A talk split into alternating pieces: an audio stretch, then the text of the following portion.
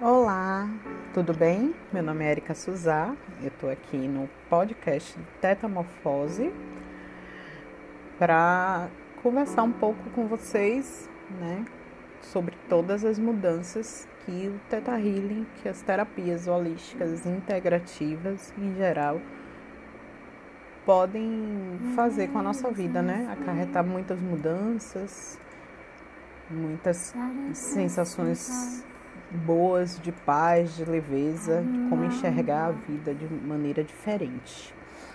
Se vocês sentirem de seguir a página no Instagram, é arroba teta underline morfose e encontrar lá diversos conteúdos com relação ao Teta Healing, a terapia multidimensional e também muita coisa relacionada à neurociência, porque todos os meus estudos, estudos são com base nessas três vertentes, né? Então, hoje vamos falar como as emoções podem virar doenças na nossa vida, né?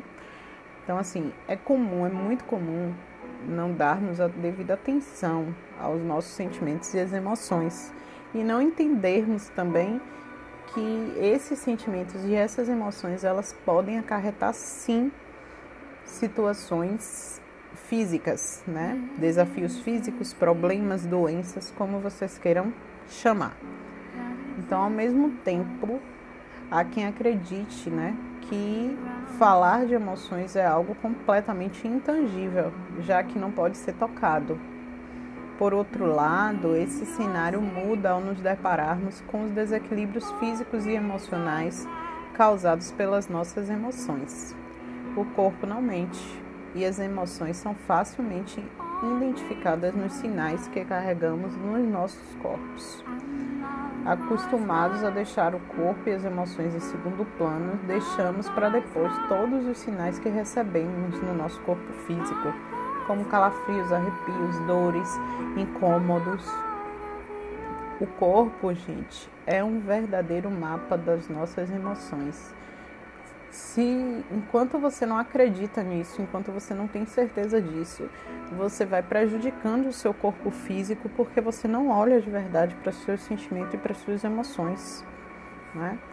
Um exemplo disso é a ansiedade e a depressão, que eles são os vilões do tempo atual.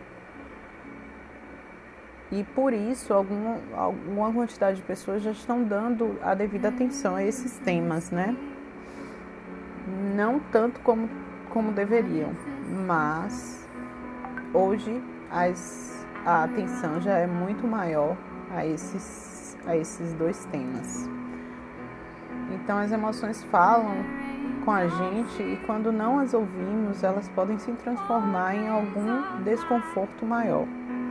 Entretanto, as emoções podem ser facilmente identificadas e canalizadas com a prática do Teta Healing com a prática da terapia multidimensional e com a prática de diversas outras terapias integrativas que nós temos aí no mercado, né? Então, na sessão de, ter, de, de, terapia de Theta Healing, são identificadas em que momento da vida o paciente, né, tornou aquela emoção uma crença limitante no seu corpo, na sua mente, né, no seu subconsciente e que vem refletindo no seu corpo físico. E quanto mais essas, essas emoções e essas crenças são, são trabalhadas, né, mais você se sentirá curado dessas, desses sintomas que você que o seu corpo reflete na sua saúde física e na sua saúde mental. Então é isso. Olhem direitinho para a emoção de vocês, olhem direitinho para o sentimento que vocês, vocês refletem com relação a determinado momento, a determinada situação, quais são os gatilhos, o que é que isso está acarretando na sua vida, que às vezes a gente não entende porque nossa vida não muda, porque muita coisa não acontece.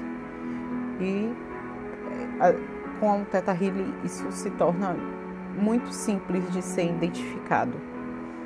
tá bom?